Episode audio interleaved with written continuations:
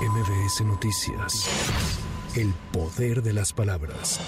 En la conferencia matutina desde Sonora, el presidente López Obrador aseguró que van más de 250 mil casas censadas de personas afectadas en Guerrero por el paso del huracán Otis. El jefe del Ejecutivo informó que la cifra de personas desaparecidas se redujo a 26, mientras que el número de fallecidos se mantiene en 48. Están por terminar el censo que se está realizando casa por casa. Ya pasó de los 250 mil hogares yo espero que la semana próxima ya comencemos a entregar de manera directa los apoyos. Acá, por suerte, no fueron tantos fallecidos. Hasta ahora, de acuerdo a la Fiscalía, son 48 fallecidos y de los desaparecidos ya solo falta localizar 26.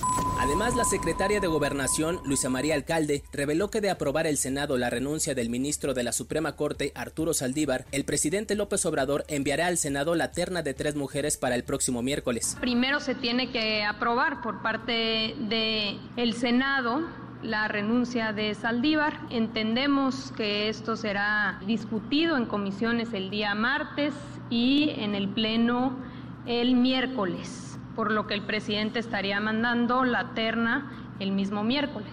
Ah, es que todavía no aprueba. Todavía no aprueba. Ah, está bien. Mejor, ¿no? Ya me corrigió la plana, muy bien. Miren, qué extraordinaria secretaria de Gobernación. Es que sí tiene primero que aprobar el Senado.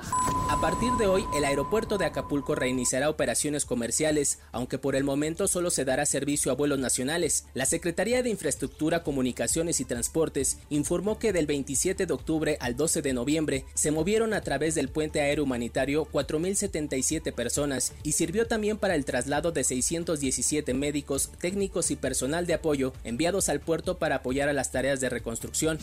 Analistas económicos y calificadoras internacionales elevaron su pronóstico de crecimiento de la economía mexicana de 3.25 a 3.5% para el cierre del año. La calificadora Moody's pronosticó que para 2024 México tendrá un crecimiento de 2.3%.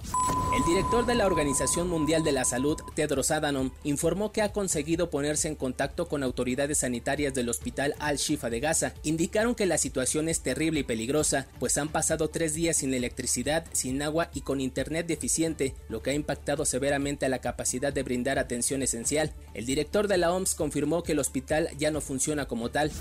Con información de reporteros y corresponsales, para MBS Noticias, Giro Montes MBS Noticias.